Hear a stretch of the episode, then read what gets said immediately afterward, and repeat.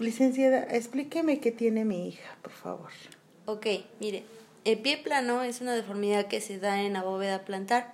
Esta bóveda o arco se constituye por huesos, ligamentos y músculos que se unen para formar la curvatura del pie, la cual sirve para soportar y equilibrar las cargas o el peso del cuerpo adecuadamente. Nuestro pie cuenta con 28 huesos, absorbe y transmite las fuerzas del suelo al cuerpo. ¿Qué es la bóveda plantar?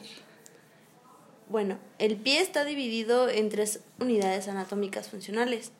Esta bóveda plantar está formada por el retropié, que está integrado por el astrágalo y el calcáneo, el medio pie, formando por el escafoides y el cuboides, articulado con los metatarsianos, y el antepié formado por cinco metatarsianos y sus falanges.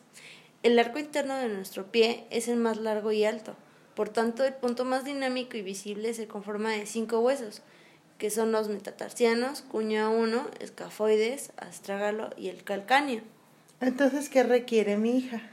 Ok, mire, en este caso puedo descartar un pie plano por ahora ya que la menor tiene un buen pronóstico con respecto a la valoración de sus pies. Y este arco plantar está tomando forma con el, estará tomando forma con el paso del tiempo.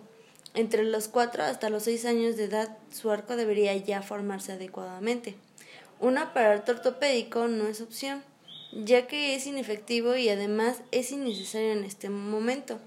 Sin embargo, sí podríamos prevenir esta deformidad colocando un calzado adecuado que tenga un soporte del arco y talón del pie, también con ayuda de algunos ejercicios fisioterapéuticos como los de Riser, y esto con el objetivo de prevenir alguna deformidad futura.